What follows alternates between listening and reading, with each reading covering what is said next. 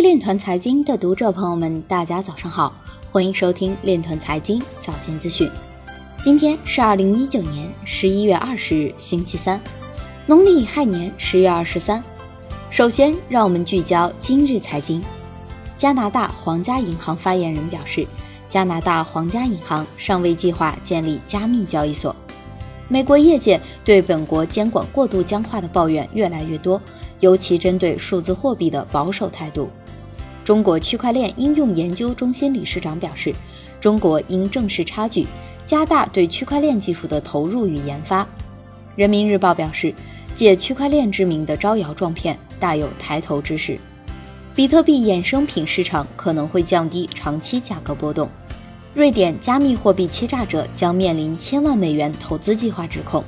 比特币彩票公司被选为英超狼队足球俱乐部官方合作伙伴。采用区块链技术的中国书法展览在纽约开幕。微众区块链负责人表示，中心化平台在未来有可能被区块链技术替代。数字经济之父表示，区块链不会根除问题。但提供做得更好的机会。今日财经就到这里，下面我们来聊一聊关于区块链的那些事儿。中金点金发文指出，央行数字货币的发行对当前电子支付体系的冲击较小，但可能加速商业银行、支付机构等商业机构之间的分化。但随着场景应用的增加，获得数字货币运营资质的机构其用户活跃度和粘性有可能增加。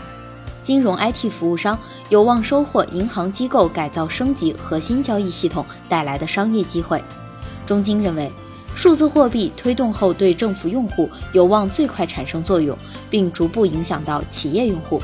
相对而言，个人用户对数字货币的使用可能进展最慢。以上就是今天链团财经早间资讯的全部内容，感谢您的关注与支持，祝您生活愉快，我们明天再见。